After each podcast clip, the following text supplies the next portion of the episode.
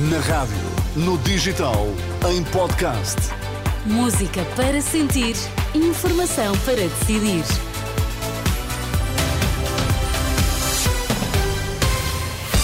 E é hora de ouvirmos as notícias. Bom dia, Vítor Mesquita. O que é que temos nos destaques esta hora?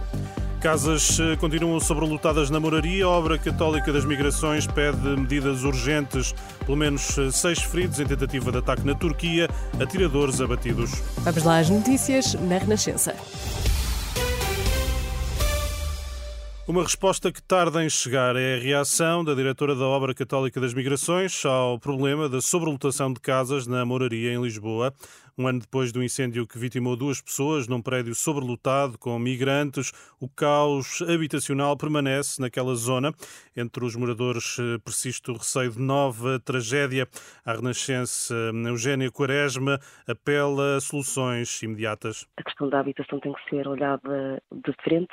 Temos que sentar os vários responsáveis que têm que podem contribuir para a solução. E... Mas isso, isso já não devia ter sido feito há mais tempo? Já, se calhar andamos um bocadinho devagar, mas é cada vez mais urgente, não é? Temos de facto que, que interromper estas, estas notícias, estas situações. Nós precisamos de respostas também de emergência uh, e, e, são essas que não estão que não estão ativas, que, não, que estão mais difíceis. A diretora da Obra Católica das Migrações, Eugénia Quaresma, ouvida por Ana Fernandes Silva, em reação à reportagem da Renascença, que esta manhã dá conta da sobrelotação de casas na moraria em Lisboa, um ano depois do incêndio que vitimou duas eh, pessoas.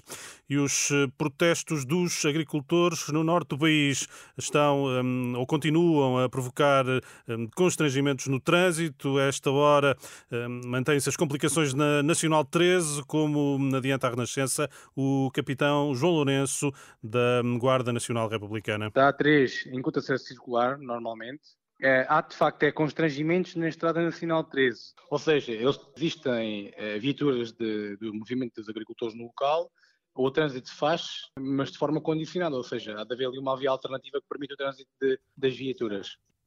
O capitão João Lourenço da GNR continuam bloqueados os acessos à Estrada Nacional 13 junto à fronteira com a Galiza. Desde as sete e meia da manhã, cerca de 40 tratores e viaturas pesadas estão a desfilar entre os conselhos de Valença e Vila Nova de Cerveira.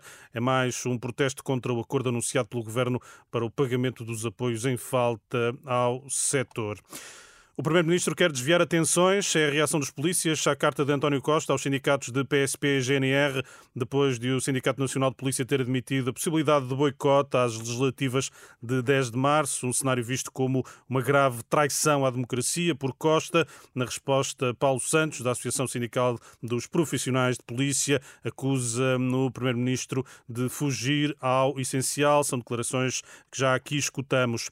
O antigo chefe de gabinete de António Costa, Vítor Scária, vai declarar ao fisco os 75.800 euros apreendidos no âmbito da Operação Influencer. Ao jornal Observador, o advogado de Escária revelou que foi já feita uma correção ao IRS de 2022, numa montante de 40 mil euros. Os outros 40 mil vão ser declarados na entrega relativa a 2023.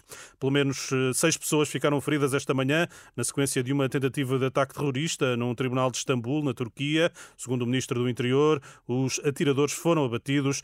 Entre os feridos estão três agentes da polícia. O caso está sob investigação. Obrigada, Vitor Mesquita. Voltamos a ouvir-te ao meio-dia. Até já. Até já.